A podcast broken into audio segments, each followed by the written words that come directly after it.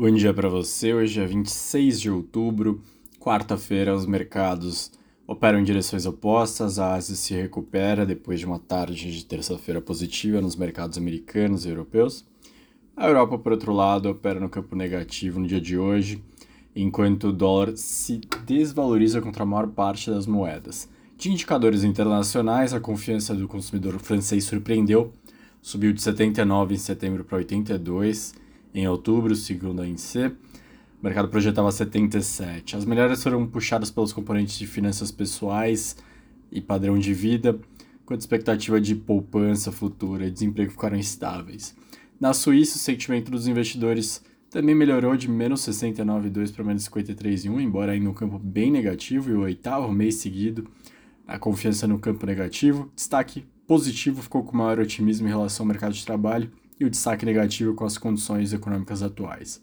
Por fim, o indicador coincidente no Japão, que captura uma série de indicadores como emprego, vendas, varejo, indústria, subiu de 100 para 101,8. É o maior patamar desde maio de 2019, a economia do Japão se beneficiando agora do momento de reabertura para turistas. Aqui no Brasil, a FGV trouxe a confiança da construção, ela caiu 0,8 em outubro para 100,9, ainda é um nível acima de 100 pontos, embora esteja bem na neutralidade. A situação atual melhorou 0,9 para 98,6, as expectativas caíram 2,5 para 103,2. O nível de utilização da capacidade da construção caiu de 0,9 caiu 0,9 para 77,1. A Genial Quest trouxe mais uma pesquisa eleitoral. 53% das intenções de voto, considerando votos válidos, estão com Lula, 47% com Bolsonaro eles fazem uma pergunta a mais, né, uma modificação para ver quem pretende comparecer no dia da votação. Lula teria 52.1, Bolsonaro 47.9.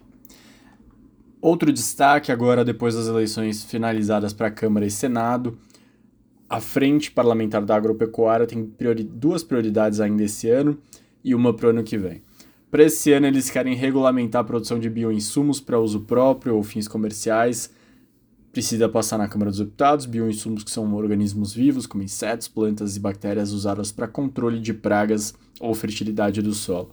Hoje são regulamentados como agrotóxicos, o que, segundo os ruralistas, burocratiza e dificulta a produção. No Senado, a prioridade da bancada é aprovar a autorregulação do agronegócio. Na prática, o trabalho de fiscalização sanitária será feito por amostragem. Para o ano que vem, a frente agro quer aprovar o marco legal dos fertilizantes. Lembrando que a bancada cresceu, ultrapassando 300 parlamentares nas duas casas.